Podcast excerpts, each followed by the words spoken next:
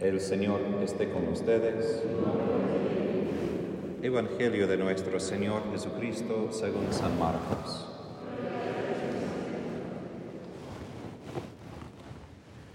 Jesús se puso en camino. Un hombre corrió hacia él y arrodillándose le preguntó, Maestro bueno, ¿qué debo hacer para heredar la vida eterna? Jesús le dijo, ¿por qué me llamas bueno? Solo Dios es bueno.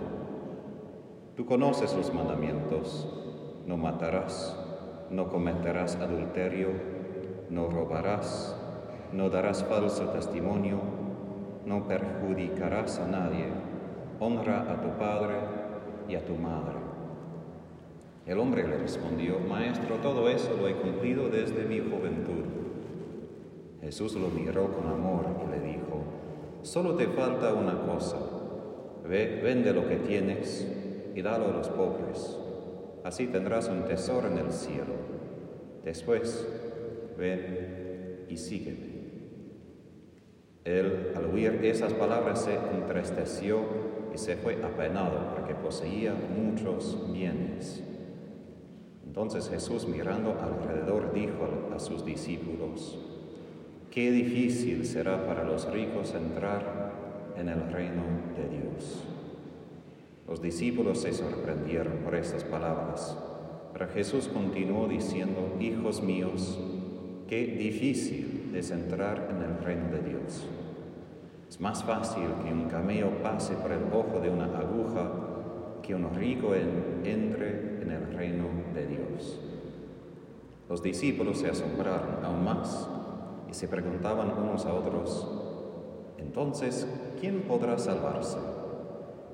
Jesús fijando en ellos su mirada les dijo, para los hombres es imposible, pero no para Dios, porque para Él todo es posible. Pedro le dijo, tú sabes que nosotros lo hemos dejado todo y te hemos seguido. Jesús respondió, les, les aseguro que el que haya dejado casa, hermanos y hermanas, madre y padre, hijos o campos por mí y por la buena noticia, desde ahora en este mundo recibirá el ciento por uno en casas, hermanos y hermanas, madres, hijos y campos, en medio de las persecuciones, y en el mundo futuro recibirá la vida eterna. Palabra del Señor.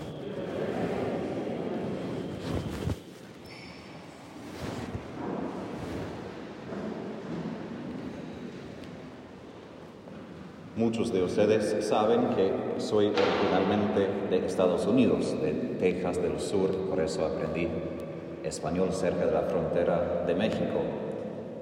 Estando aquí en Argentina, muchas veces cuando explico a personas no tanto de la parroquia, sino cuando estoy afuera y digo que soy de Estados Unidos, la primera pregunta no es de dónde en Estados Unidos, sino ¿y por qué estás aquí? Mucha gente en el mundo, cuando viví en las Filipinas, lo mismo. La gente me preguntaban, pero mira, todos nosotros queremos ir a los Estados Unidos y tú estás aquí. ¿Qué pasa? ¿Por qué estás aquí en un país pobre? Esto revela que en el mundo en general ¿no? uno quiere vivir bien, tener la vida buena, tener dinero, casa, carro, carrera y Estados Unidos de algún modo representa cómo se puede realizar este sueño ya en esta vida. Y no puedo negar, es un país rico, hay muchas posibilidades, pero de hecho es un país donde hay millones de personas con depresión, más millones de personas con ansiedad, más millones de personas que cometen suicidio y tienen muchos otros problemas que se esconde detrás de un país tan rico ¿Por qué comienzo con esto? Porque muchos de nosotros soñamos en tener la vida buena como este joven en el Evangelio. Estamos buscando por lo que nos da algo de cumplimiento, de satisfacción, de sentido en. Y como este joven nos damos cuenta que todavía no hemos alcanzado, aun con todo el esfuerzo que hemos empeñado, hemos dado, todavía el corazón dice, pero algo más. Y viene a Jesús preguntando, ¿qué debo hacer para heredar la vida eterna? Ahora esto sueña como una pregunta muy espiritual, pero es muy práctica la pregunta. ¿Cómo puedo encontrar la vida que no pase? Una vida que dura, una vida que tiene sustancia, una vida que tiene fundamento, no simplemente por ahora, sino para siempre. Y Jesús, antes de contestar al joven, le hace reflexionar sobre, pero, ¿qué es la palabra bueno? ¿Qué quiere decir? Y Jesús dice, solo Dios es bueno.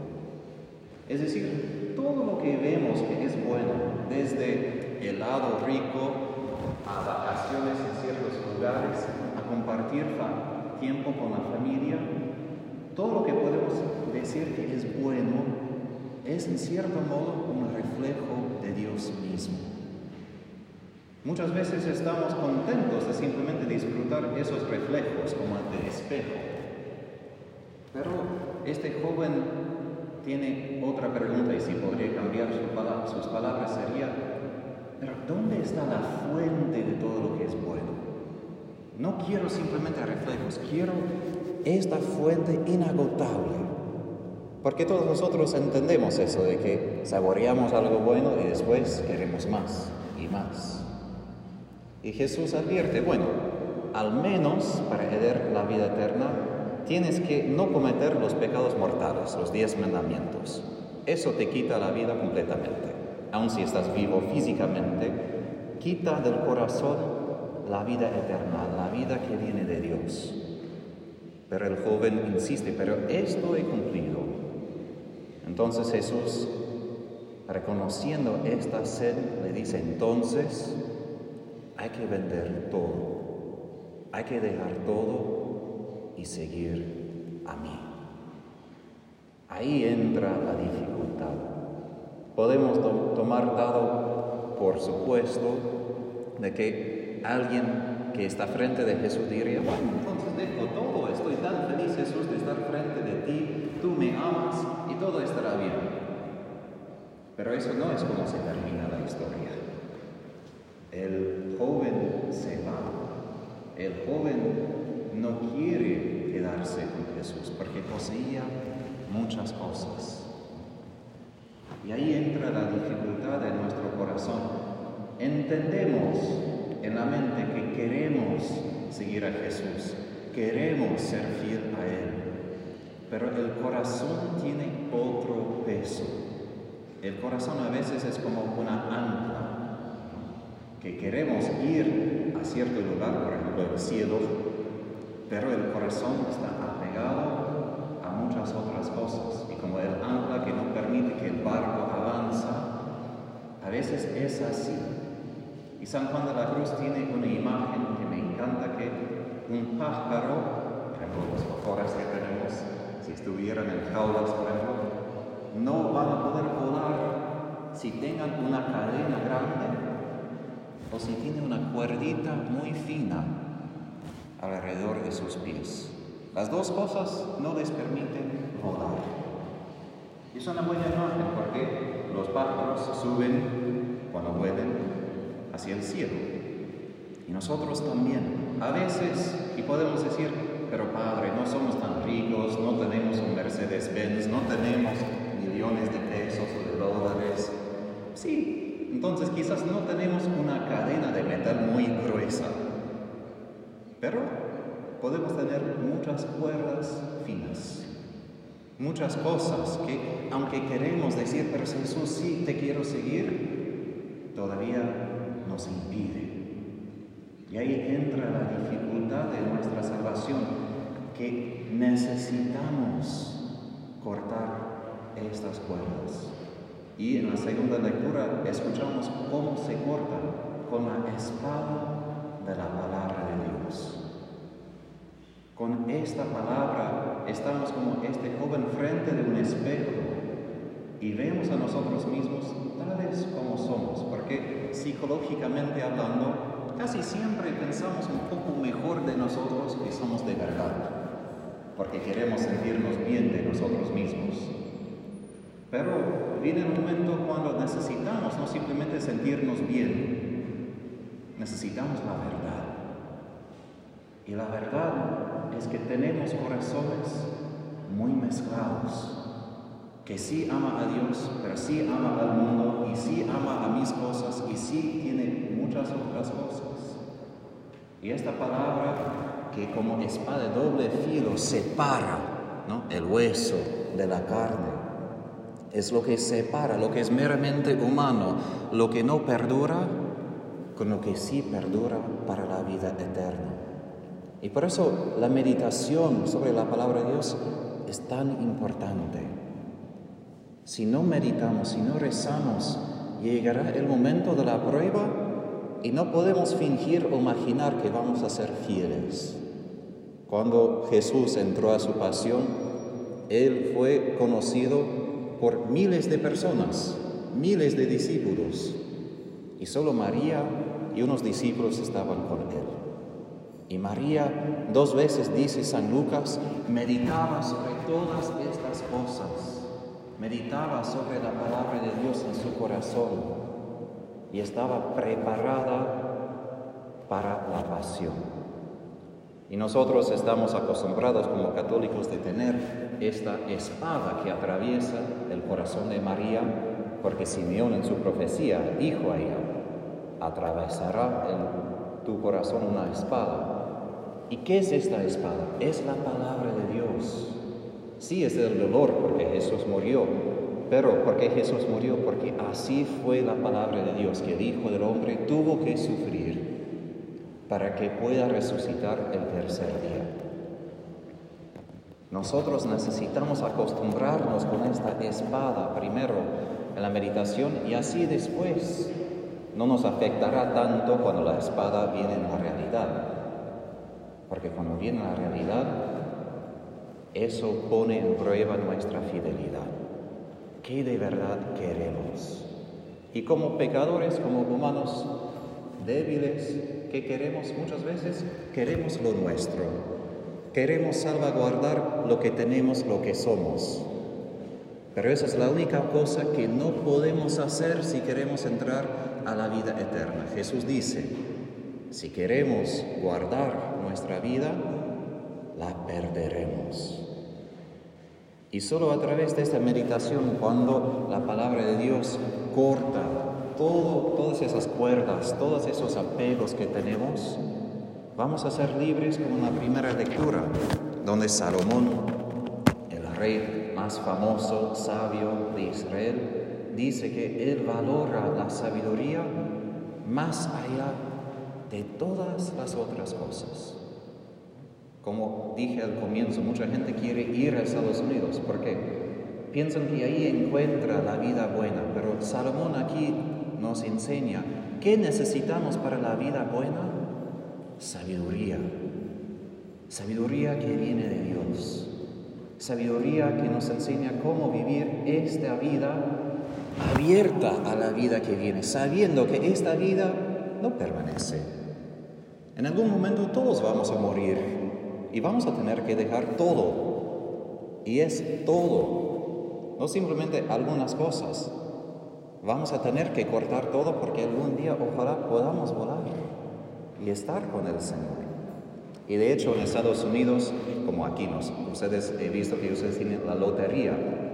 Mucha gente quiere ganar la lotería, pero es algo un poco triste porque mucha gente que gana la lotería en Estados Unidos de millones de dólares, ¿qué pasa después de dos o tres años? Pierden todo su dinero, hasta están endeudados, peor que antes cuando ganaron la lotería. ¿Por qué? Porque piensan que el dinero es lo que resuelve todo. Eso es lo que necesitamos para vivir la vida buena y tener todo resuelto. Y no es, porque no tienen la sabiduría, ni la sabiduría humana de saber cómo no gastar todo y después quedarse peor dos años después. Pero cuanto más como cristianos necesitamos entender cómo vivir nuestra vida a la luz de la eternidad, sabiendo que necesitamos más de sabiduría que las cosas terrenales. Necesitamos más a Jesús, porque Jesús es la sabiduría divina, la sabiduría encarnada. Y Él nos enseña cómo caminar hacia el cielo. Y he dicho esto antes, ¿no? pero vale la pena repetir. Nadie llega al cielo por accidente. Nadie llega a las puertas del cielo no entendiendo cómo han llegado por accidente, están ahí. Como un atleta en las Olimpiadas que se entrena específicamente para ganar la medalla de oro, lo mismo nosotros si queremos llegar necesitamos sabiduría, entender cuáles son los pasos. Y Jesús advierte hoy, un requisito es no buscar la riqueza. Eso no es la respuesta. Necesitamos ser más y más pobres para entrar al reino de Dios, no ricos. Y Jesús advierte fuertemente qué difícil será para los ricos entrar en el reino de Dios. Jesús no condena a los ricos, sino esos apegos, porque los ricos que pueden tener tantas cuerdas y mejor y no tenemos tanto. Mejor si estamos un poco más pobres que quisiéramos ser, porque somos más libres. Y termino con esto. María, la Virgen, a quien damos la bienvenida hoy en esta misa, fue una mujer muy pobre. No tenía mucho en su vida. Tenía casi nada. Ella solo pudo con José ofrecer una tórtola como sacrificio fue desconocida en su vida, pero ahora es reina, ahora glorificada, ahora gloriosa. ¿Por qué? Escogió, escogió a Jesús. Ella no buscaba el honor, la fama, la riqueza de este mundo. Ella buscó la única cosa que dura para siempre, y es el amor de Dios. Entonces en esta semana les doy un desafío y aquí termino. Piensen en sus muertes. Yo sé que eso es un poco triste. Piensen en sus muertes. En este momento estarán preparados a dejar esta tierra. ¿Cuáles son los apegos? ¿Cuáles son las cosas que hay que cortar? Al menos en el corazón. Para que en ese momento, cuando estamos como el joven frente de Jesús, digamos, sí Jesús, dejo todo porque quiero a ti, quiero a ti más que todo. Y si son cosas materiales, como Jesús indica al, al joven, que repartamos eso con los pobres, porque eso nos hace